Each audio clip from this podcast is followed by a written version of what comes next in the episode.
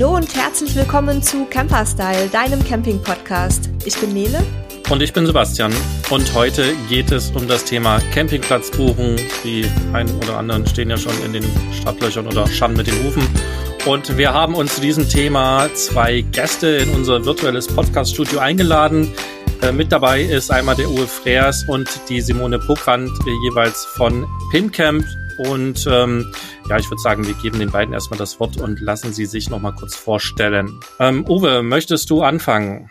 Gerne. Hallo Nele, hallo Sebastian und hallo liebe Hörerinnen und Hörer. Mein Name ist Uwe Freers, ich bin 53 Jahre alt und ich war der erste Mitarbeiter von Pincamp. Ich bin jetzt seit drei Jahren dabei und freue mich sehr, mit diesem Team die verrückte Aufgabe zu haben, Campingplätze buchbar zu machen. Und ich glaube, nichts Besseres als das passt zu diesem Podcast heute. Danke, Uwe. Und äh, Simone, ähm, stell dich da auch mal kurz unseren Hörern Hörerinnen vor. Ja, auch äh, ein herzliches Hallo von mir. Hallo Nele. Hallo, oh, jetzt habe ich doch tatsächlich den Namen vergessen. Sebastian. Sebastian. Wir kennen uns noch nicht so lange. Und hallo, hallo, liebe Zuhörer da draußen. Ich bin Simone, bin 56 Jahre inzwischen schon und beschäftige mich seit 20 Jahren mit dem Thema Camping. Vorher war ich ähm, bei Eurocamp, die stellen Mietunterkünfte auf Campingplätzen auf für Familien, sehr äh, gerne genutzt. Und jetzt bin ich seit einem Jahr bei PinCamp ähm, und bin da als Market Relations Manager viel auf den Campingplätzen unterwegs und halt auch viel vor Ort ähm, auf den Campingplätzen in ganz Europa. Ja, also wir haben sozusagen die beiden absoluten Fachleute heute hier. Ähm, unter anderem auch, weil sich einige Hörer das Thema gewünscht hatten, vor allem vor dem Hintergrund jetzt mit äh, Corona, mit der Unsicherheit und auch mit dem erwarteten Run auf die Campingplätze. Man liest ja jetzt auch in den letzten Tagen immer wieder in den Medien, äh, Campingplätze sind schon ausgebucht und Mietwohnmobile sind ausgebucht. Und da haben unsere Hörer, unter anderem eben auch Rainer, der uns als erster dazu eine Mail geschickt hatte, ähm, drum gebeten, dass wir das Thema mal behandeln, einfach um auch zu wissen, wie sinnvoll es ist, jetzt zu buchen ähm, und mal die verschiedenen Vor- und Nachteile einer frühen Buchung zu beleuchten ja, wir steigen gleich ins Thema ein, vielleicht aber auch noch äh, einen kleinen Tipp von mir. Am Ende ähm, lohnt es lohnt sich auf jeden Fall dran zu bleiben, denn am Ende gibt's noch mal so ein paar Expertentipps zum Thema Storno und Versicherung von ähm, Uwe und Simone. Ähm, ich denke aber, vielleicht steigen wir erstmal ein mit der allgemeinen Situation. Wie beobachtet ihr das im Moment? Wie ist die Stimmung bei Campern und Campingplätzen? Wie ist die Stimmung auch bei euch vielleicht? Ähm, Gibt es den großen Ansturm? Hm, das ist eine spannende Frage. Ich glaube, die Stimmung, ähm, ich glaube, die Stimmung in, in der Branche ist ganz ähnlich wie bei den Campern selbst. In den ersten beiden Monaten war das äh, zurückhaltend, vorsichtig. Interesse für das Thema, aber ganz große Zurückhaltung bei, soll ich buchen, soll ich schon konkret planen? Und wir spüren jetzt in den letzten zwei, drei Wochen messbar in unseren Zahlen, es ist noch keine Explosion, aber ein deutliches Wachstum. Das heißt, die Menschen kommen auf die Plattform und schauen nicht nur, sehen nicht nur nach Campingplätzen nach, sondern jetzt wachsen auch wirklich die Buchungen. Also Beispiel, Buchung letzte Woche hat sich gegenüber vier Wochen davor vervierfacht schon ah. deutlich. Mhm. Und ähm, die Stimmung auf den Plätzen bei den Betreibern muss man ein bisschen unterscheiden. Ich glaube, Zentraleuropa, gerade Deutschland, Österreich, Schweiz, Niederlande, teilweise Benelux, Nordics, ist verhalten positiv, weil wir alle davon ausgehen, dass wir Corona im Griff kriegen und dass es eine Frage der Zeit ist, äh, bis die Beschränkungen eben wieder gelockert werden. Ähm, das äh, östliche Südeuropa, Kroatien, Italien ist verhalten positiv. Und ich glaube, im Südwesten sieht es einfach sehr kritisch aus. Spanien hat noch nicht klar kommuniziert, wann sie öffnen. Portugal hatte hohe Inzidenzwerte, aber jetzt auch wieder ein sehr schönes Runterkommen. Also differenzierte Situation, aber grundsätzlich würde ich sagen, Verhalten positiv. Und das Wichtigste, alle sind vorbereitet und alle wollen die Camper voll raus und wirklich, wir hören Geschichten von Campern, die quasi schon alles in ihren Körperkisten im Hausgang stehen haben und nur reinladen müssen, wenn es losgeht. Also wir freuen uns, glaube ich, alle darauf, dass die Saison beginnt. Ja, kann ich bestätigen. Und bei uns die Geschichten, die wir hören, die gehen sogar noch weiter. Wir haben nämlich etliche Leute, die einfach ihr Fahrzeug, Wohnmobil oder Wohnwagen in den Vorgarten gestellt haben und da jetzt immer mal wieder übernachten, weil die so Sehnsucht haben. Und ich kann das gut verstehen. Hätte ich einen Vorgarten, würde ich es wahrscheinlich auch machen. Wie, was schätzt ihr denn so? Ihr habt ja die Kontakte zu beiden Seiten, also Campingplatzbetreiber wie auch Camper selbst. Könnt ihr so einen Trend absehen, auf welche Reiseziele der Tourismus sich in diesem Jahr vermutlich so ein bisschen fokussieren wird? In erster Linie auf jeden Fall Deutschland wird ein ganz großes Thema sein, weil hier die Camper einfach wissen, dass äh, am ehesten die Öffnungen, also dass die, die, die Öffnungen am ehesten da sind und ähm, auch die Quarantänebeschränkungen oder Einschränkungen absehbar sind, anders als in, ähm, im Ausland. Und ja, und es ist halt auch am schnellsten erreichbar. Das muss man natürlich auch immer sehen. Von daher ähm, denken wir, dass der Run auf deutsche Campingplätze sehr groß sein wird. Und wir sehen das bereits jetzt in den Zahlen. Vielleicht gehen wir ein Jahr zurück. Dort war ja die Öffnung damals, genau vor einem Jahr, oder heute Aufnahmetermin 11., 16. war der Lockdown in Deutschland das erste Mal. Ähm, da ist die Nachfrage und das Interesse ist zusammengebrochen. Und dann kam die Explosion letztes Jahr im Mai. Und mhm. äh, auf PinCamp haben sich damals die Suchen nach Deutschland vervierfacht. Also es war, das war echt eine Explosion. Es ging wirklich von einem Tag auf den anderen ab mhm. nach oben. Und wir gehen davon aus, dass sich Deutschland in diesem Jahr nochmals sehr, sehr, sehr, sehr ähm, äh, ja, stark äh, in der Suche und äh, Buchung widerspiegeln wird. Wir glauben aber auch, dass Corona ein bisschen Normalität geworden ist. Und wir sehen eben, dass betroffene Länder aus dem letzten Jahr, insbesondere Italien, die mit Bergamo Bilder gezeichnet haben, die zu einem fast Stopp des Tourismus geführt haben. Diese Länder haben die Situation gut im Griff dieses Jahr. Und ich glaube, dieses ganz Extreme, alle bleiben in Deutschland und keiner traut sich in den Süden zu fahren, das werden wir nicht spüren. Und es gibt, glaube ich, eine Destination, von der man jetzt schon sagen kann, die ist Frontrunner äh, aus unserer Sicht, das ist Kroatien. Wir sehen mhm. da fast einen, einen zweiten Boom neben Deutschland momentan. Äh, da laufen eine Menge Buchungen hin. Es hat auch einen Grund mit den Stornierungsbedingungen, aber da kommen wir sicherlich später noch dazu. Ich wollte gerade nach den Gründen fragen, ja. Ja, ja, ich, also mir fiel bloß auf, dass in Italien letztes Jahr ähm, durch die Bilder von Bergamo natürlich auch eine unglaubliche Angst da war, von deutschen Campern dorthin zu fahren, ähm, auch als die Grenzen offen waren. Aber die Hygienemaßnahmen und ähm, was Campingplätze geleistet haben an Schutzvorrichtungen, das war schon gigantisch zu sehen. Und ähm, das hat sich natürlich, das, also diese, das ist dies Jahr äh, schon Standard geworden. Also da muss man jetzt nicht mehr erst nochmal neu anfangen und sich überlegen, was müssen wir eigentlich tun, um Gäste zu empfangen, sondern da weiß man schon, ähm, wie man praktisch damit umgehen soll. Egal ob jetzt in Deutschland oder im Ausland. Hm. Und das war ja spannend. Du warst ja damals in der, in der Hochzeit äh, in Italien. Das war Juli, glaube ich, als du unten warst, oder?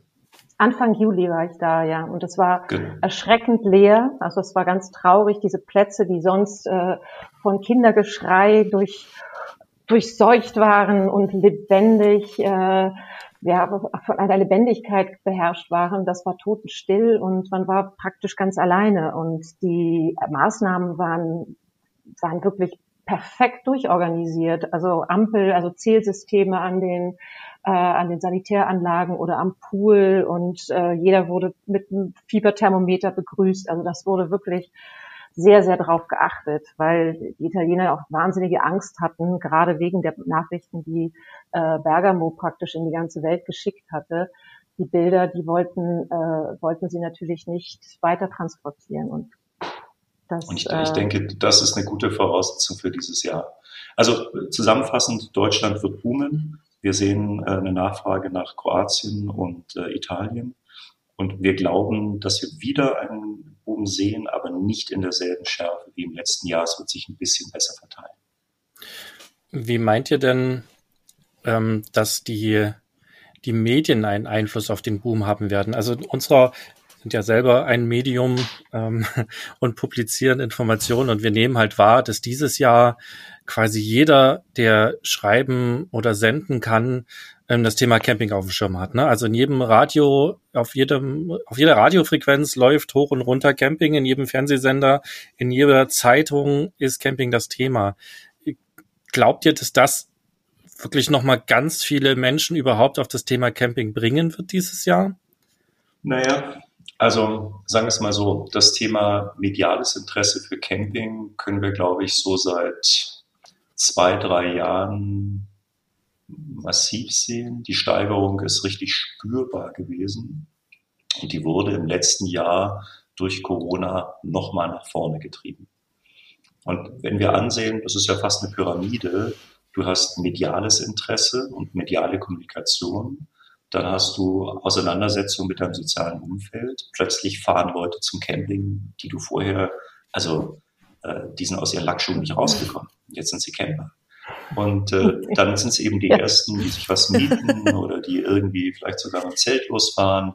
Dann merkst du, hm, mehr Anmietungen, mehr Interesse, reinschnüffeln, mehr Verkauf. Und so schraubt sich diese Spirale nach oben. Und ich glaube, das Corona-Jahr 21 war nochmal ein ganz besonderes. Wir kennen, äh, also wir aus der Branche kennen die Zahlen und für alle Hörerinnen und Hörer, im letzten Jahr wurden 107.000 neue Campingfahrzeuge in Deutschland zugelassen.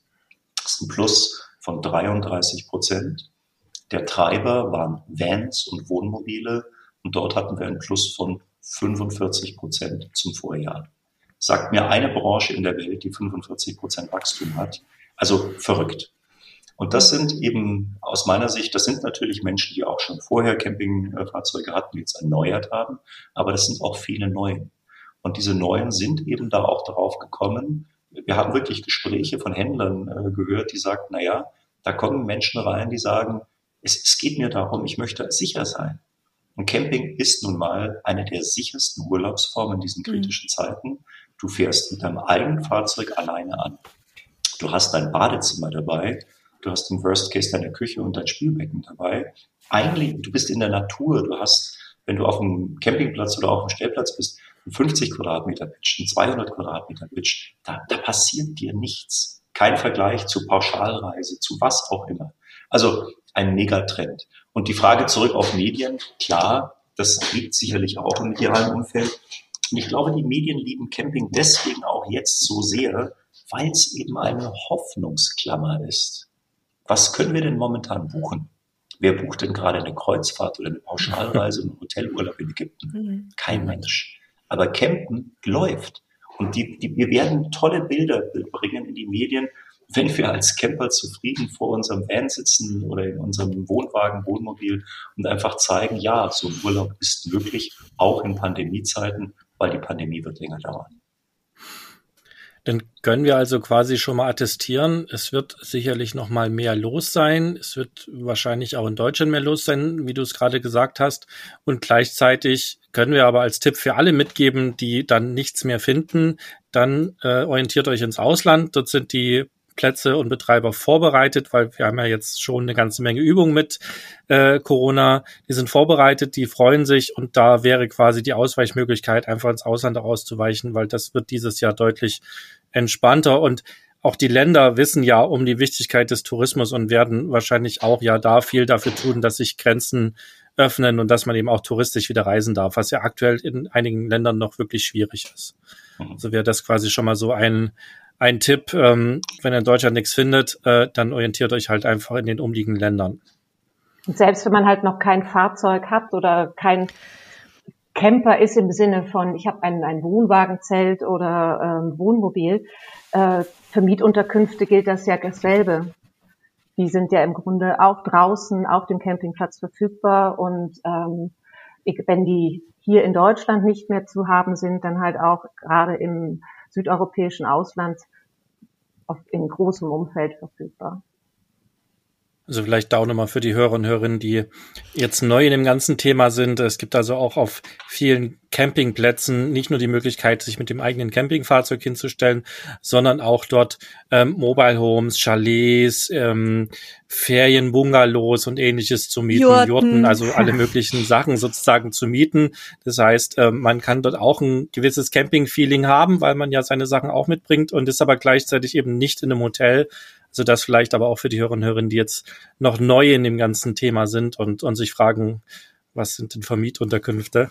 Ähm, da sind also auch ganz viele Möglichkeiten, wenn ihr auch dieses Jahr kein Fahrzeug mehr kriegt. Ne? Es kann ja, nee. also es wird ja auch so sein, dass die Nachfrage wieder hoch ist und dann geht äh, der eine oder die andere auch leer aus, was das Fahrzeug angeht. Und dann sind das eine, ist das äh, Simone echt eine tolle Alternative. Oder man will die Großeltern mitnehmen. Oh ja, ich möchte noch mal kurz zurück aufs Thema Buchen kommen. Ähm, weil da sind wir selber, wisst ihr ja, wir haben ja letztes Mal auch schon drüber gesprochen, manchmal so ein bisschen zwiegespalten. Denn einerseits ist ja der, der große Charme des Campens auch die Spontanität, dass man einfach losfährt und kurzfristig entscheidet, wo möchte ich hin oder vielleicht ungefähr eine Region sich aussucht, aber dann eben auch sagt, okay, auf diesem Platz gefällt es mir jetzt gut, da bleibe ich länger oder gefällt mir vielleicht nicht so gut, ich suche mir was Neues. Ähm, wie hoch schätzt ihr im Moment die Notwendigkeit ein, zu buchen? Und bei wem würdet ihr sagen, also bei welchem Grad an Flexibilität wäre es vielleicht verzichtbar und man kann so ein bisschen spontaner unterwegs sein? Was, wie ist da so eure aktuelle Einschätzung? Weil das hat sich ja auch total geändert zu den Vorjahren.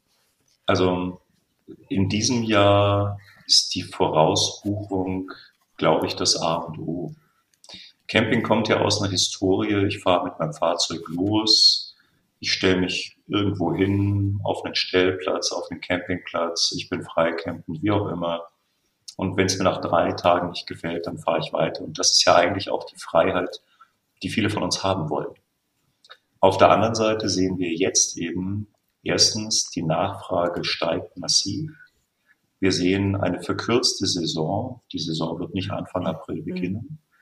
Und äh, wir sehen, das ist auch ein Aspekt, den wir nicht vergessen dürfen. Im letzten Jahr haben viele Menschen ihren Urlaub aufgespart. Sie haben Geld aufgespart und sie haben den Urlaub. Also ich sage dir nur unsere Urlaubsstatistik bei PinCamp. Da sind einfach noch eine Menge Tage in der Statistik drin, die nicht genommen sind. Also noch mehr Nachfrage. Eine verkürzte Saison trifft auf mehr Nachfrage. Insofern das Vorbuchen zumindest in den Ferienzeiten halte ich eine, eine Losfahrt ohne Vorbuchung für gelinde gesagt, äh, wie soll ich es formulieren? ähm, es macht kein fahrlässig. Äh, fahr, fahrlässig. Das ist ein schönes Wort. Fahrlässig. ähm, es hat auch einen weiteren Aspekt, den ich äh, auch einfach wichtig finde. Ähm, wir haben mal versucht auszurechnen, wir möchten diese Zahl nicht kommunizieren, aber wir haben versucht auszurechnen, wie viele Kilometer wohl gefahren worden sind, äh, weil ein Campingplatz voll war und man einen zweiten ansteuert. Und was die Branche dort an CO2 äh, in die Umwelt bläst, finde ich, ist ein Aspekt, den wir vermeiden sollten. Deswegen lange Rede, kurzer Sinn. Äh, Vorbuchen ist in diesem Jahr noch wichtiger denn je. Und ich glaube auch, dass die Branche eben jetzt, wenn wir jetzt die Dimensionen ansehen, mittlerweile auf einen Grad gekommen ist, der diese Vorbuchung auch ganz vernünftig zulässt. Ich will euch Beispiele nennen. Vor einem Jahr um die Zeit hatten wir in etwa 600 Campingplätze, würde ich sagen, online buchbar. Aktuell sind es 2200, die du aus dem Stand raus wegsuchen kannst. Letztes Jahr um die Zeit musstest du noch kompliziert auf einen Campingplatz gehen, da musstest du gucken, was da wann verfügbar ist. Heute gehst du auf PinCamp und sagst von bis nach irgendwo hin oder irgendein Thema und alle werden aufgelistet. Also es wird immer besser, es wird immer bequemer. Und wir haben auch das Gefühl, die Plätze, die eben jetzt nicht auf Portalen buchbar sind, die sagen, wir wollen auf der eigenen Homepage buchbar sein, es wechseln immer mehr von den Anfragesystemen auf echte Buchbarkeitssysteme. Insofern, es wird besser. Und deswegen glaube ich, es ist eine gute Chance. Und da kommen wir nachher drauf, in diesen besonderen Corona-Zeiten ist es eben wichtig, erstens zu wissen, wo ist Verfügbarkeit und dann eben auch zu wissen, äh, wie sehen die Stornobedingungen aus. Und noch ein Wort zu diesem Verfügbarkeitsthema. Ich glaube, das ist ein Punkt, den die Anbieterseite noch mehr berücksichtigen muss. Letztes Jahr im Mai haben wir, ich würde es wirklich mit chaotische Zustände beschreiben. Wir haben chaotische Zustände gesehen, als die Regierung ähm, eben gesagt hat, je nach Bundesland öffnen wir die Saison zwischen dem 1. und dem 1. oder 5. Mai war es und 31. Mai, ist die Nachfrage so explodiert, dass die Camper einfach gesagt haben, na gut, dann schreibe ich dem Campingplatz eben eine E-Mail, dass ich kommen will. Und die haben teilweise pro Nacht über 1000 E-Mails empfangen. So. Und das Dumme ist nur, die Branche hat darauf eben so reagiert, wie man dann eben reagiert, nämlich gar nicht. Und die Frustration auf Camperseite war echt hoch und ich verstehe das. Und das müssen wir in diesem mhm. Jahr besser in den Griff kriegen. Also es geht massiv darum, die Nachfrage vernünftig zu verteilen.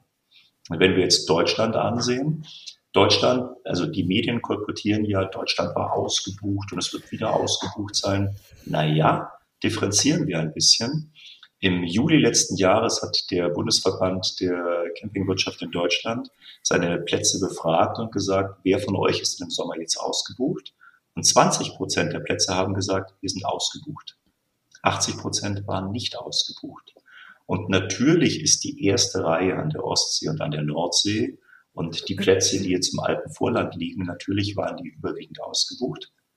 Aber erstens hatten sie Lücken und zweitens gab es eben 80 Prozent der Plätze, dann bist du halt nicht am Bodensee, aber du bist 20 Kilometer vor dem Bodensee. Schlagwort Gitzenweiler Hof. Da könntest du hinfahren. Aber das mhm. wussten die Camper nicht. Das heißt, wir sehen in diesem Jahr auch wirklich, wir sehen das als, das klingt jetzt komisch, eine gesellschaftliche Aufgabe. Nennen wir es mal eine Aufgabe im Sinne der Branche und der Camper, Transparenz zu schaffen. Und wir bemühen uns momentan darum, es muss noch nicht mal eine echte Buchbarkeit sein, aber wenn wir es schaffen, Verfügbarkeiten von Campingplätzen bei uns anzuzeigen, damit ich, wenn ich eine Anfrage dann schicke, halt weiß, hey, der hat an dem Wochenende Platz. Das heißt, meine Anfrage macht Sinn versus 20, 30 Plätze zu beballern, weil das schafft bei allen nur Frust. Also das muss besser gelöst werden. Das wäre natürlich auch eine Sache, die auch für kurzfristige Anfragen, also so für Last-Minute-Buchungen enorm hilfreich wäre für beide Seiten. Die, die Campingplatzbetreiber hätten was davon, weil sie ihre Lücken geschlossen bekommen, weil vielleicht jemand dann auch mal nur zwei, drei Tage bleiben möchte, so wie das bei uns ja oft der Fall ist. Und die Camper selber kommen nicht in die Situation, wie wir im letzten Jahr tatsächlich im Sommer. Wir waren in ähm, in Deutschland unterwegs, weil wir auch nicht raus konnten und vor allem in Bayern war es halt tatsächlich so, dass wir keine Chance hatten. Wir waren in einer Region, da war im Umkreis von 100 Kilometern kein einziger Platz mehr frei für uns und dann durften wir uns bei irgendeinem Campingplatz auf den Parkplatz stellen und haben dann gefühlt ein 100 Meter Kabel gelegt. Also Katastrophe. Es war ein sehr schöner Parkplatz, ja. Aber dass wir überhaupt irgendwo unterkommen konnten. Nee, war wirklich schön. Also war grün und mit Bäumen und so. Schöner hätten wir nicht stehen können aber es war halt nur eine absolute Notlösung. Und da hätten wir uns auch gewünscht, dass wir nicht fünfmal bei jedem Platz anrufen, bis mal einer dran geht, sondern dass man halt einfach irgendwie ein Portal hat, wo man eine Verfügbarkeit sich auf einen Blick anzeigen lassen kann. Ähm, es hat ja heutzutage auch fast jeder irgendwie Internet dabei unterwegs. Das heißt, man hätte dann auch eine Chance, mal kurzfristig noch irgendwo unterzukommen. Genau. Und, das und kann ist, dann eben, wie du vorhin gesagt hattest, Uwe, zielgesteuert an, äh, anfahren auch. Hm. Und das ist die große Aufgabe für dieses Jahr. Wir haben uns Deutschland groß auf die Fahne geschrieben. Und äh, jeder, der im Mai, Juni äh, auf der Suche sein wird, versucht es einmal bei PinCamp. Zwei Themen. Also wir sehen jetzt schon Mobile. Zwei Drittel der Abrufe sind mittlerweile über Mobilfunkgeräte, also Smartphones. Das heißt, die Menschen sind unterwegs, sind vor Ort oder sie verwenden eben die ADAC-App, das ist der zweite Weg. Und wir werden in Richtung Sommer die Verfügbarkeit, also die Menge der verfügbaren Plätze in Deutschland nochmal signifikant ausweiten. Wir arbeiten da sehr hart dran. Also wir tun alles, um da irgendwie Abhilfe zu schaffen. Wie sind denn eure Erfahrungen im Moment, ähm, wie weit im Voraus man buchen sollte? Also wenn ich jetzt zum Beispiel für die Sommerferien einen Platz buchen möchte, habe ich da jetzt noch eine Chance oder bin ich schon zu spät? Kommt, glaube ich, auf die Destination an. Ähm, also Deutschland mit Sommerferien, würde ich sagen, ist in den touristischen Hotspots mittlerweile sehr eng. Also das, da sprechen wir wirklich nur noch über Restplätze. Äh, in den hm. nicht 1A-Lagen äh, geht da noch was. Aber auch dort sind wir schon ganz gut ausgebucht. Ich würde jetzt mal sagen 70, 80 Prozent von dem, was ich von den Plätzen höre. Auch dort sind noch Restplätze da. In Europa sieht es komplett anders aus. Also außerhalb von Deutschland, Österreich, Schweiz äh, ist die Lage momentan so entspannt, in Anführungszeichen, wie noch nie. Denn die, die gesamte Branche hat sich komplett gedreht. Früher hatten wir den Run nach Italien, da wurden ja im November teilweise ähm, Slots verkauft, vermietet, best, äh, bestbietend versteigert dafür, dass du dann im Januar, Februar als erster eine Buchung tätigen darfst. Es wurde nicht billiger oder so. Nein, du durftest als erster tätigen. Es gab skurrile Zustände. Und das sind die Plätze heute, äh, Schlagwort Venetien, wo du jetzt ganz bequem auch noch einen Platz in der ersten Reihe buchen kannst. Also ich glaube, wer so ein bisschen mutig ist und mutig im Sinne von nicht Risiko eingehen, sondern sagt, hey, ich, ich, obwohl diese Lage momentan nicht ganz klar ist und wer ein bisschen Trüffelschwein ist und sich jetzt seinen Traumplatz aussucht, aus meiner Sicht ist die Empfehlung sehr, sehr klar. Jetzt buchen, aber unter der Voraussetzung, prüfe deine Stornierungsbedingungen, können wir uns nachher gleich noch genauer ansehen. Denn ich finde, es gibt zwei Möglichkeiten. Die eine Variante ist, wir haben im Sommer eine Corona-Situation. Die andere Variante ist, wir haben keine Corona-Situation. Wenn ich jetzt meinen Traumplatz buche und ich buche ihn mit einer Stornobedingung, dann habe ich ihn mir jetzt gesichert und kann da im Sommer hinfahren. Wenn ich die Buchung jetzt noch nicht tätige und ich warte ab, last minute, bis ich die Situation einschätzen kann, ist die Wahrscheinlichkeit, dass ich diesen Traumplatz bekomme, total gering, weil dann werden alle über Nacht dort drauf einschlagen und wollen buchen. Und dann, wenn ich Corona, wenn die Corona-Situation dort ist, komme ich da eh nicht hin. Das heißt, aus meiner Sicht ist die Logik zu sagen, jetzt sichern. Und wenn es nicht klappt mit Corona, kann ich durch eine Stornierungsbedingung weitgehend kostenfrei oder mit geringen Kosten aussteigen. Aber wenn kein Corona da ist, hast du deinen Platz. Und ich glaube, das ist ein komplett nachvollziehbares Argument, jetzt auch wirklich in die Pushen zu kommen. Vor allen Dingen, wenn man mit Kindern reisen will. Dann in der Unbedingt, Schulzeit. Ja. Hm. ja. Ich würde gern, bevor wir dann jetzt gleich zu den Stornobedingungen kommen, wo wir unbedingt drüber sprechen müssen, weil äh, wir haben es jetzt nur so oft schon gehört, ähm, würde ich aber gern noch mal einen Schritt zurücktreten und äh, mich würde interessieren, geben denn die Plätze jetzt auch selber oder bei euch auch jetzt Informationen raus, was sie denn für Sicherheit, Hygiene und so weiter tun im Rahmen von Corona? Wo kann ich mich da am besten informieren? Wir haben bei uns auf der Webseite bei PinCamp eine, eine Sektion, da, ist, da könnt ihr euch über alle Corona äh, Maßnahmen und Regulierungen empfehlen, die allgemein gelten in den Ländern, also Zufahrtsbeschränkungen äh, und so weiter. Und ansonsten natürlich auf jedem Profil des Platzes, die Webseiten ähm, geben die Campingplätze auch ihre eigenen äh, praktischen Maßnahmen, was sie, was sie leisten und was sie können und wo, wo sie geöffnet sind und was nicht geöffnet ist, findet ihr alles auf unserer Webseite oder auf deren Webseiten dann. Also bei PinCamp oder bei den Campingplätzen selber auf der Webseite. Und wenn man es ganz genau dann nochmal wissen will und, und unsicher ist, kann man auch jederzeit anrufen. Und wie viel Prozent pflegen diese Info auf irgendeinen dieser Stellen? Habt ihr da irgendwie so eine, so eine Zahl? Prozentual ist schwierig, aber da das Thema halt relevant ist und auch für die Campingplätze sehr relevant ist, sind die, ist das ja auch in deren Interesse, diese Information so weit wie möglich weiterzugeben. Man also hofft ich, ich es. Dir, ja, Sebastian, ich kann dir nur Zahlen aus dem letzten Jahr geben. Dort haben ja. wir das alles gut getrackt. Wir hatten letztes Jahr ähm, auf unseren digitalen Medien insgesamt 5,2 Millionen Camper, also Besucher. Und die haben ungefähr 52 Millionen Seitenabrufe gemacht. Also eine gigantische Zahl. Und jetzt kommt aber das, was worauf ich raus will. Eine Million Camper alleine haben 10 Millionen Seitenaufrufe gemacht, das heißt 20 Prozent von Gesamtpincamp nur auf den Corona-Informationen. Das heißt, Corona war das stärkst nachgefragte Thema. Kann ich in die Region? Wie sind die Quarantänebestimmungen? Wie ist die Öffnung? Und eben auch auf dem Campingplatz im Detail. Äh, wie sieht es dort mit den Hygienebestimmungen aus? Insofern extrem wichtiger Punkt Und äh, das war für uns im April, Mai, äh, ja, wir haben da experimentiert mit diesen Informationen und das ist so dermaßen eingeschlagen, hätten wir nie, nie hätten wir nie gedacht. Und insofern, das ist jetzt, ich finde, ein gut gepflegtes Ding. Und jetzt, was Aktualität angeht, also für die Kernregion, äh, was quasi Länderinformationen, Regioninformationen, Quarantäninformationen angeht, das pflegen wir in Echtzeit. Also wenn da jetzt irgendwas rauskommt, dann ist es ein paar Minuten später im System. Bei den Campingplätzen haken wir nur nach, aber wir merken schon, die Plätze haben einfach ein ureigenes Interesse, weil sie verstanden haben. Es hat vielleicht auch ein bisschen gedauert, aber ich glaube, das ist jetzt gut verinnerlicht. Das ist nicht nur Arbeit im Sinne von, ich muss jetzt irgendwie Content pflegen, sondern das ist, ähm, Marketing ist ein komisches Wort dafür. Aber nur damit kann ich Kunden überzeugen. Das ist eine Chance, um Kunden zu überzeugen. Exakt. Ja.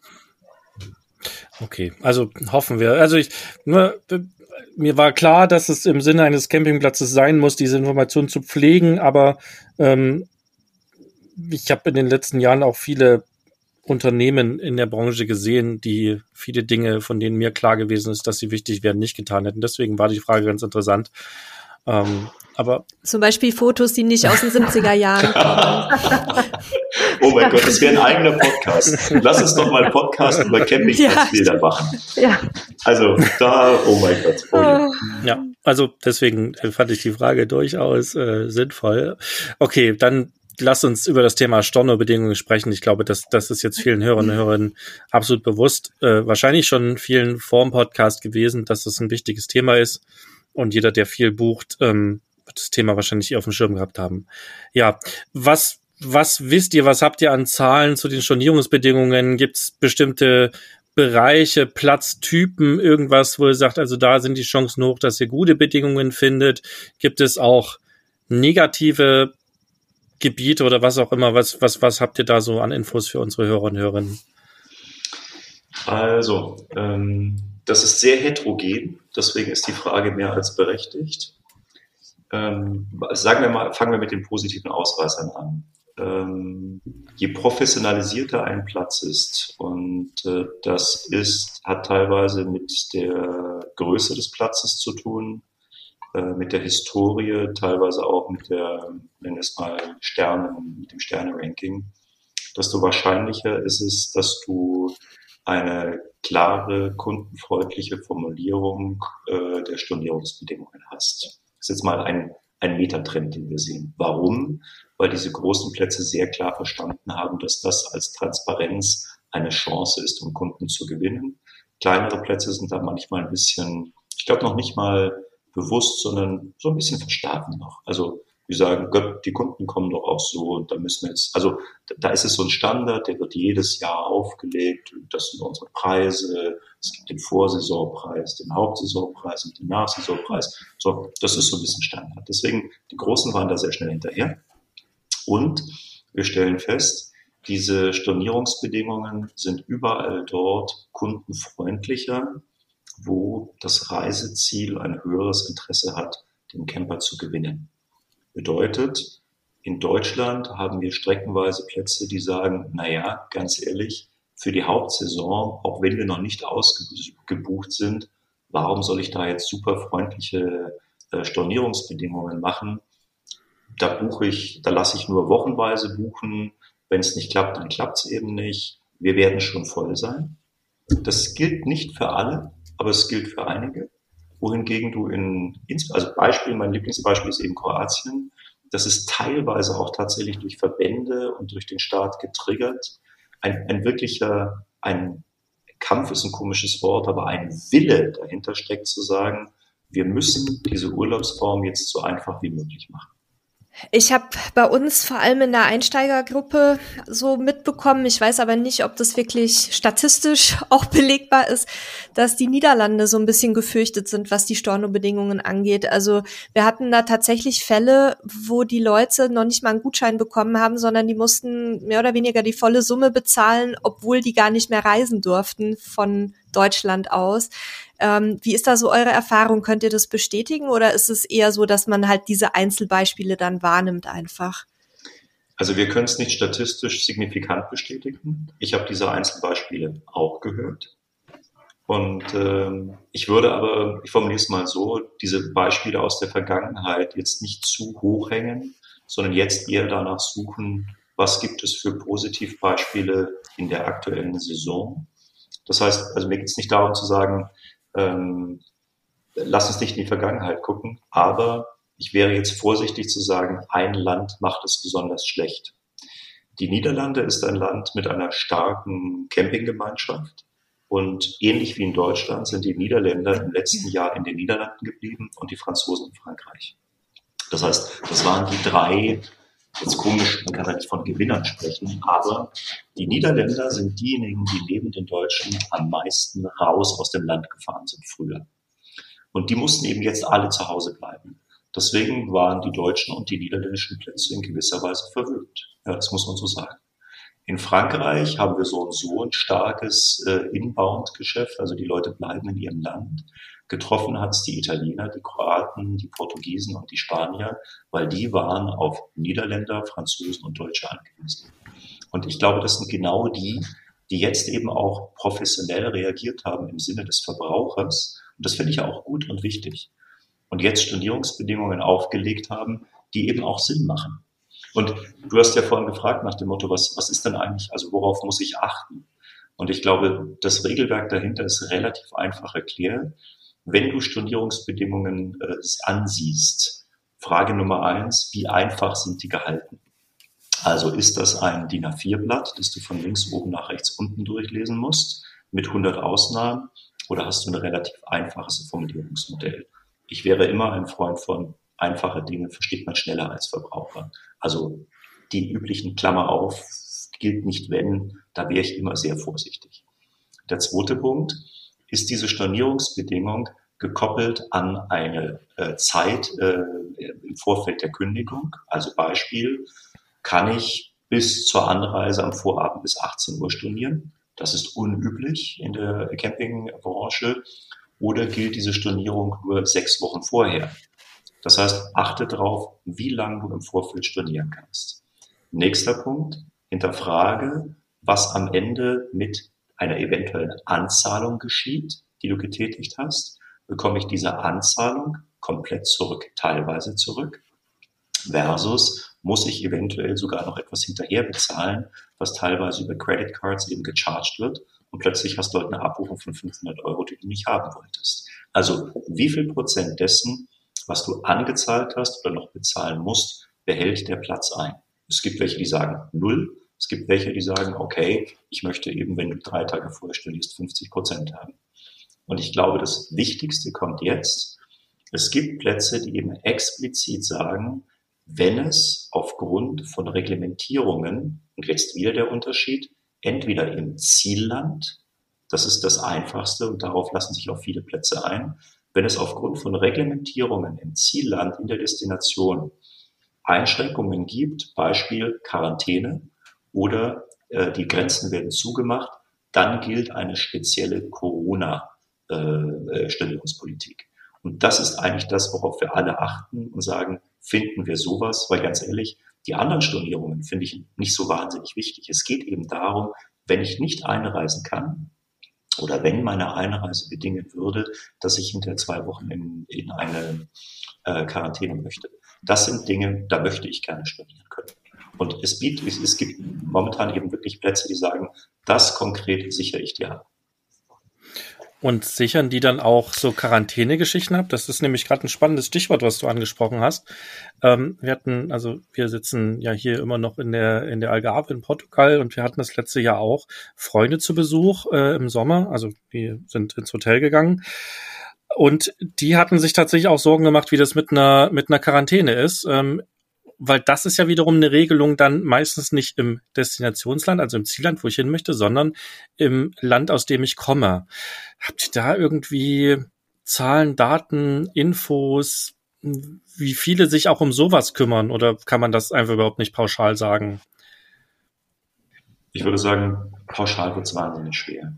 Und ähm, das beginnt dann auch deswegen komplex zu werden. Darum habe ich vorhin versucht, es unter, zu unterscheiden die Stornierung im Falle einer Reisebeschränkung durch das Zielland, durch das Reiseland. ist für, das, ähm, für den Campingplatz in diesem Reiseland vergleichsweise einfach, weil da gibt es eine klare Regelung. Jetzt zu berücksichtigen, dass es Regelungen gibt aus dem äh, Quellland, also dort, wo der Camper losfährt, Beispiel Deutschland, wird für einen kroatischen Platz, für einen italienischen Platz, für einen portugiesischen Platz in der Algarve schon sehr komplex, weil da müsste er jetzt kontrollieren, wie sind denn die Bedingungen gerade in Deutschland? Und jetzt kommt noch eins dazu. Wie sind die in Bayern versus in Nordrhein-Westfalen? Das heißt, er kann es kaum mehr kontrollieren. Deswegen wäre ich schon dankbar für jeden, oder ich bin um jeden Platz dankbar, der sagt, ich nehme die Verantwortung für das Zielland auf mich und dafür stehe ich, das kann ich kontrollieren. Für das Reiseland, also für das äh, Abreiseland, ist es, ist es kaum managebar.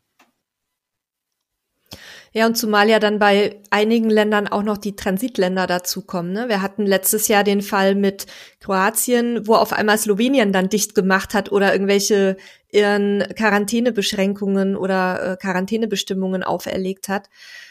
Also wir, wir stehen ja bei dem Thema Stornierung vor einer insgesamt recht komplizierten Gemengelage, weil so viele Gründe zu einer Stornierung führen können.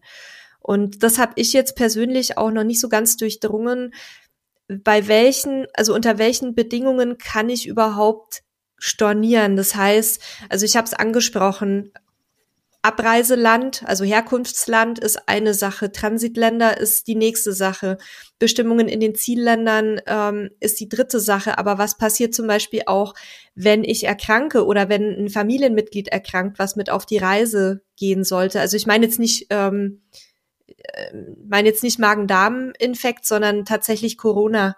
Oder wenn, wenn Mitglied der Familie oder der Reisegruppe zum Beispiel ähm, in Quarantäne muss, behördlich auferlegt, weil es vielleicht Kontaktperson war von jemandem, der infiziert ist. Wie gibt's da überhaupt schon irgendwelche Lösungen oder versucht man jetzt einfach mal Schritt für Schritt ganz simple Bestimmungen aufzusetzen? Ähm, jetzt müssen wir, glaube ich, differenzieren zwischen den Stornobedingungen der Plätze und dem Versicherungsschutz. Und ich glaube, jetzt sind wir mhm. quasi an dem Punkt angekommen, den du vorhin ein bisschen zu, jetzt kommen wir noch zu dem äh, quasi dem kleinen Tipp am Ende, auch wenn wir uns noch nicht unbedingt ans Ende hinbuxiert haben.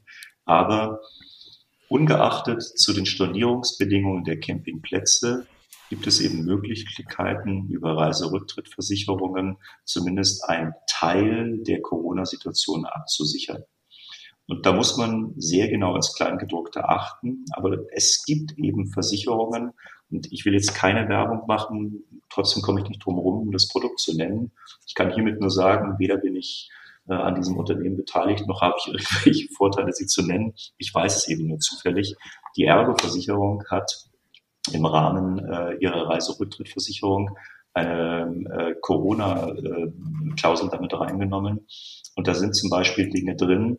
Äh, die Reiserücktritt gilt zum Beispiel, wenn äh, für die Destination eine Teilreisewarnung des Auswärtigen Amtes vorliegt. Oder Beispiel, hier sind sehr konkret definiert und man kann das eben in einer Frage-Antwort-Liste sehr genau nachlesen, äh, wenn ich äh, mich in Quarantäne bewegen müsste, äh, gibt es eben entsprechende Versicherungsschutzklauseln. Das heißt, jetzt musst du tatsächlich überlegen, wie viel der Fälle, die es gibt, sind absicherbar. Und ich glaube, das Einzige, was ich mir als Camper ähm, sozusagen vordefinieren würde, Fakt ist, wir können nicht alles absichern, weil die Gemengelage zu komplex ist. Aber ich glaube, wenn es eine Reisewarnung gibt aktuell, wenn es ein, äh, ein Grenzschließen gibt oder wenn es die Notwendigkeit gibt, ich muss in Quarantäne. Das wären für mich die drei Fälle, die ich vor Abschluss einer Reiserücktrittversicherung prüfen würde. Und dort gibt es eben verschiedene Anbieter. Jetzt machen wir es wieder auf und sagen auch eine Allianz hat es oder eine ADAC hat es, wer auch immer. Es gibt verschiedene Anbieter, wo ich das vorher prüfen kann. Und ich glaube, die Produkte sind ab 13 Euro äh, für eine Reisebuchung pro Person. Wenn ich jetzt einen Campingurlaub mache, der im Regelfall ein paar hundert Euro kostet, je nachdem, wie lange ich unterwegs bin, würde ich dieses Geld in diesem Jahr wahrscheinlich investieren. Also meine Empfehlung, guckt euch eine Versicherung an. An der Stelle kann ich auch noch einen Tipp mit reingeben, der ähm, auch vor Corona schon gegolten hat. Und ich glaube, ich habe den auch schon mal irgendwo gegeben. War vielleicht sogar im letzten Podcast mit dir, Uwe. Ähm, wenn ihr über Kreditkarte bucht und damit zahlt, dann kann es sich auch lohnen, mal die Bedingungen eurer Kreditkarte anzuschauen. Ähm, da gibt's nämlich eine ganze Menge da draußen, die haben oftmals so Zusatzdienste mit dabei, wie eine Reisekostenrücktrittsversicherung. Jetzt wird's hier ein bisschen kompliziert, weil die schließen gerne in ihren Bedingungen auch ähm, Reisewarnungen aus und äh, leisten dann nicht. Das muss man sich wirklich im Detail angucken. Aber ich zum Beispiel bin ja vor Corona viel, auch vor allen Dingen beruflich gereist und geflogen. Und ich hatte immer zwei Kreditkarten dafür, die quasi auch mir da ganz viel Reiseschutz geboten haben. Das hat jetzt nicht jeder, aber auch auf vielen Kreditkarten für Privatleute gibt es sowas. Und das kann sich auch lohnen, dass ihr da mal reinguckt, was ihr da vielleicht mit dazu habt. Und da achtet aber ganz genau auf die Bedingungen. Und es ist nervig, die zu lesen, weil das sind oft viele DIN A4-Seiten, kleingedruckter Text. Es lohnt sich aber, sich da wirklich mal mit zu beschäftigen und ähm, da mal tiefer reinzugucken, weil oftmals kann ich darüber auch verschiedene Risiken, die Nele vorhin auch gefragt hatte, absichern, die es ja auch schon vor Corona gab. Ähm, das ist sicherlich auch nochmal was, was man prüfen kann und wenn man dann so eine Kombination hat aus vielleicht einer Corona-Versicherung, die Uwe gerade angesprochen hat, einer geschickten Kreditkarte mit einer Reiserücktrittskostenversicherung und einem äh, Buchungsportal, ohne jetzt Werbung dafür machen zu wollen, äh, wo ich aber auch viele Dinge schon, äh, wie eben Stornierungsbedingungen vorher gut sehe, dann bin ich da zwar nicht gegen jede äh, Möglichkeit abgesichert, weil eine hundertprozentige Sicherheit gibt's nirgendwo, aber kann damit schon relativ gut fahren und ähm, ja, wahrscheinlich relativ viele Risiken auch schon ähm, sozusagen absichern. Und da liegt die Tücke im Detail. Ich habe jetzt gerade von einer Versicherung hier die Stornobedingungen äh, vor mir. Ich habe sie im Netz geöffnet. Beispiel, also um, um mal zu zeigen, wie, wie kleinteilig dieses Thema wird. Da kommt die Frage auf, bin ich versichert, wenn ich die Impfung gegen Covid-19 in dem Moment nicht vertrage und deswegen die Reise nicht antreten kann?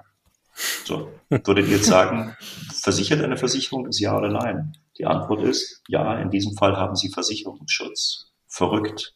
Also sprich, im Juli, August, wenn die Älteren von uns gegebenenfalls geimpft werden und sollte es zu diesem üblichen Schüttelfrost kommen an dem Tag der Abreise, dann kannst du sagen, mir geht's nicht gut und die Versicherung greift. Also, so, jetzt weiß man, ob das alle machen, aber eine macht's eben. Das zeigt nur, wie viel verrückte Kombinationen es gibt.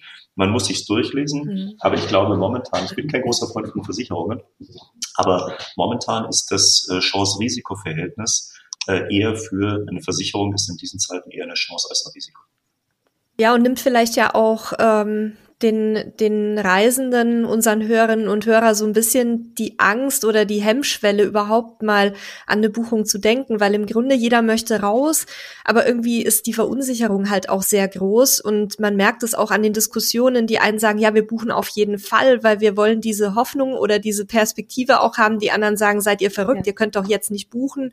Und es ist für uns auch schön, wenn wir jetzt so ein bisschen Informationen haben, auch für äh, unsere Einsteigergruppe, dass wir sagen, hört mal in den Podcast rein, da geben wir Tipps dazu, äh, wie ihr euch da halt auch so zumindest, ich sage jetzt mal, zu 50 bis 80 Prozent absichern könnt. Und der Rest ist halt das Lebensrisiko, was ich immer habe, Corona hin oder her. Ne? Ich kann mir auch bei einem normalen Urlaub vorher das Bein brechen, was ich auch schon gehört habe von Bekannten. Ähm, und dann kann ich auch nicht losfahren. Also ich denke, hundertprozentig muss man es nicht machen, aber zumindest, um sich auch selber so ein bisschen die Perspektive zu geben für dieses Jahr ähm, und jetzt nicht ewig zuzuwarten und am Ende dann vielleicht auch den Frust zu erleben, dass es dann halt nichts mehr gibt. Das, das ist für mich so ein bisschen die Sorge bei den Leuten, bei denen ich mitbekomme, dass die jetzt im Grunde seit anderthalb Jahren in keinem Urlaub mehr waren. Ähm, dass die sich jetzt so einschränken und sagen, nee, ich warte noch, ich warte noch, weil es ist nichts planbar im Moment dass die dann am Ende halt das böse Erwachen erleben, weil sie keinen Platz mehr finden. Was ja jetzt auch noch dazu kommt, ist ja, dass viele Unternehmen auch im letzten und diesem Jahr in Kurzarbeit sind und das ja vor allen Dingen dann die, die Mitarbeiter, die in Kurzarbeit waren letztes Jahr und in den Unternehmen, die dieses Jahr auch wieder Kurzarbeit haben, dass die jetzt auch ihren Urlaub nehmen müssen. Ja, meistens verfällt ja sowieso relativ schnell, aber jetzt muss man ihn auch nehmen, weil sonst die Kurzarbeit nicht möglich ist. Also ich glaube, das wird das Ganze auch nochmal verschärfen, dass jetzt mehr Leute auch irgendwie quasi Naja, sie müssen nicht wegfahren, aber sie müssen zumindest Urlaub nehmen und dann guckt man natürlich schon, wie man den sinnvoll verbringen kann.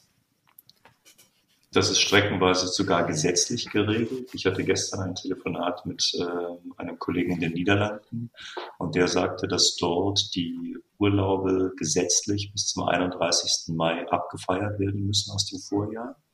Das heißt, wenn im Mai die Saison öffnet, wird jeder Niederländer, wenn er irgendwie kann, campen. Und das werden wir bei uns. Äh, Im Mai haben wir schlauerweise äh, Christi Himmelfahrt und äh, Pfingsten in diesem Jahr. Sehr früh. Das heißt, da werden wir eine Menge gelber Kennzeichen auf den Straßen sehen. Insofern, ja, äh, da beginnt quasi schon die Hauptsaison für uns. Ich habe noch mal eine Frage, vor allem wahrscheinlich an dich, Simone. Ich höre immer wieder, dass nicht wenige Camper mal vorsichtshalber auf verschiedenen Plätzen buchen, um dann auch ganz sicher was zu bekommen. Ähm, das war auch schon vor Corona so, aber ich denke, dass unter Umständen sich jetzt dieser Trend auch noch verschärft, wenn die Stornobedingungen entsprechend attraktiv auch vielleicht sind, dass man das mehr oder weniger risikofrei machen kann wir haben ja im Hotel- und Flugsektor dann ähm, dieses Phänomen der Überbuchung. Das heißt, die, die Hotels oder äh, Fluggesellschaften nehmen halt mehr Reservierungen an, weil sie wissen, ein Teil springt immer ab und dann komme ich ungefähr damit hin. Kennt ihr dieses Phänomen aus dem Campingsektor auch? Und wenn ja, wie, wie gehen die Plätze damit um? Oder wie, also wenn ich als, als Camper jetzt mir einen Platz reserviert habe, habe ich den dann auch sicher oder kann es passieren, dass ich dann halt wie bei einem Hotel oder bei einem Flug am Ende höre, nee, sorry, haben leider überbucht, ist kein Platz mehr frei? Also ich habe das äh, im letzten Jahr auch gehört, dass wirklich viele äh, Leute mehrere Campingplätze angefragt haben, aber auch storniert haben wieder und umgebucht haben. Also die Campingplätze hatten nicht nur 600 bis 1000 Anfragen pro Nacht mitunter, sondern halt auch die Umbuchungen mit Umbuchungen und Stornierungen zu tun. Und ähm, ich habe nicht die Erfahrung gemacht, dass die Camping, also dass Campingplätze oder dass ein, ein Gast gebucht hatte und nicht auf den Platz gekommen ist. Also wer gebucht hat, der war auch in der, was meine Erfahrungen sind, hat auch immer seinen Platz gehabt auf, auf den deutschen Campingplätzen. Und ähm, fürs Aus, also soweit ich weiß, habe ich jetzt auch noch nicht im Ausland gehört, aber die Überbuchungssituation mit, äh, wie es häufig bei oder wie es auch mal bei, bei Airlines oder bei Hotels äh, vorgekommen ist, hatte ich auf dem Campingplatz noch nicht erlebt. Ich weiß nicht, wie es bei euch war, aber nein, also habe ich jetzt wirklich nicht kann man dann guten Gewissens sich ins Auto setzen, wenn man gebucht hat und losfahren und davon ausgehen, dass man mindestens einen Platz auf diesem Campingplatz bekommt, aber wahrscheinlich sogar auch den Wunschplatz, wenn man schon sich für eine Parzelle ja, entschieden klar. hat. Also ich kenne aus dem Campingbereich keinen Fall. In, in Hotellerie und Airline gibt's das. Die Klassiker, du stehst äh, am Flughafen und dann sagt dieser Lautsprecher, wir bieten 400 Euro für drei Personen, die jetzt nicht mitfliegen wollen. Oder du jedes Mal denkst, um Gottes Willen, wer macht denn sowas jetzt? Ähm, und ich habe das noch damit habe ich schon viel Geld verdient. ich auch. Okay. okay. Also, ja, das, wenn ich da mit meinen drei Kindern irgendwie stehe, dann ist das äh, eher, äh, eher Schweißausbruch. Aber gut, äh, ich habe noch keinen einzigen Campingplatz äh, gesehen oder ich, ich kenne auch keine Geschichte, ehrlich gesagt, aber vielleicht gibt's die äh, von ich habe eine Buchungsbestätigung und äh, ich bin auf einem gebuchten Platz. Ich, ich kenne es nicht. Also wenn das jemand findet, das wäre eine Story, die würde mich sogar mal interessieren. Dann starten wir doch mal direkt einen kleinen Aufruf. Also wenn einer von euch da draußen schon mal sowas erlebt hat, dann schreibt uns doch bitte, weil mich wird's auch wirklich interessieren. Ähm, dann würden wir die Info natürlich auch an euch, Uwe und ähm, und Simone weitergeben. Ja, finde ich auch interessant, weil wirklich, die haben umgebucht und storniert wie die Weltmeister letztes Jahr, halt, weil viele ähm, aufgrund der Situation auch gar nicht, also absichtlich oder bösartig äh, zwei Plätze gebucht haben, sondern weil man ja nicht wusste, wer macht denn überhaupt auf und wer nicht. Wo kann ich hinfahren und wo nicht? Mhm. Das war ja, äh, das war ja das größte Motiv in erster Linie. Und die Plätze haben, äh, wie gesagt, umgebucht und storniert wie verrückt und ich habe keinen Fall gehört, der irgendwie seine Buchung dann nicht antreten konnte. Okay. Ja, es ist, also da kann ich auch eine, eine Lanze für die Überbuchung so ein bisschen brechen. Also es ist, wie Uwe schon sagt, gibt es meistens Alternativangebote ähm, beim Flug, dass man eben sehr gut entlohnt wird dafür, noch ein Luxushotel bezahlt bekommt und auch bei Hotels gibt es, und das wird bei Campingplätzen auch so sein, immer noch irgendwie quasi so Notzimmer, die freigehalten werden für so eine Fälle. Also ich kann zwar sein, dass das für Campingplätze jetzt eine neue Situation stellenweise ist, weil dieses Online-Buchen ja auch sehr neu ist und es damit vielleicht auch mal zu dem Fall kommt. Aber ich glaube ja, die meisten Platzbetreiber sind dann auch flexibel genug, noch eine Lösung zu finden. Ähm, es ist ja einfacher, quasi noch ein Wohnmobil irgendwo hinzustellen, als nochmal ein Hotelzimmer aus dem Nichts zu erschaffen. Also ich glaube auch, dass das vielleicht passieren kann, vielleicht meldet sich auch jemand, aber das ist hoffentlich häufig nicht so schlimm ist. Ich meine, Nele, ihr habt im schlimmsten Fall halt, wie du sagst, auf einem schönen Parkplatz gestanden mit einem langen Kabel. Ja. Ähm, ist nicht das, was man sich erwünscht hat, aber auch ähm, und war jetzt auch keine Überbuchung, aber das ist ja was, was im Notfall wahrscheinlich immer irgendwie funktionieren wird. So, dass man finde, da kommt dann auch so ein bisschen Camper-Solidarität. ähm, also ich war letztes Jahr, ich hatte auch in der Hochsaison Bayern gebucht und es hat geklappt. Und äh, ich fand es toll, wie alle so ein bisschen, also Platz war voll. Aber ich hatte das Gefühl, also erstens mit Corona und Abstand, das hat alles gut funktioniert.